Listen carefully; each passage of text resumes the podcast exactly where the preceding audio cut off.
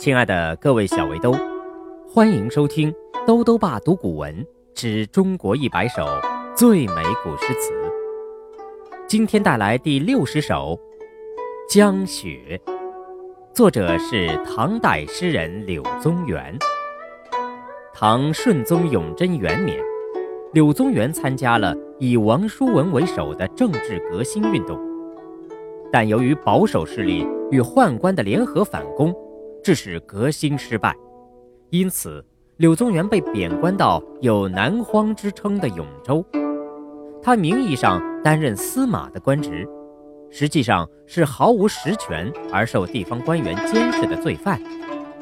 官署里也没有他的住处，所以他不得不在隆兴寺院的西厢房里安身。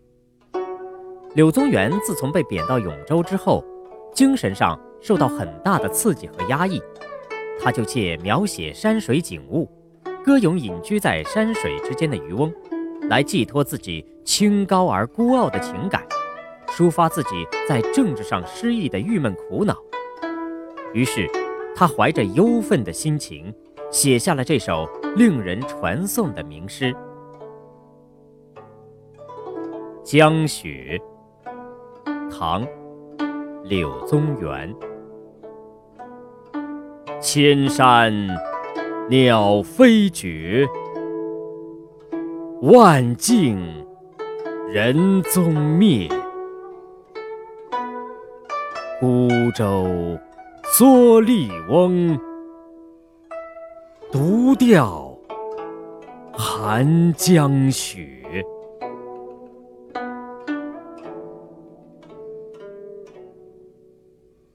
江雪，唐·柳宗元。千山鸟飞绝，万径。人踪灭，孤舟蓑笠翁，独钓寒江雪。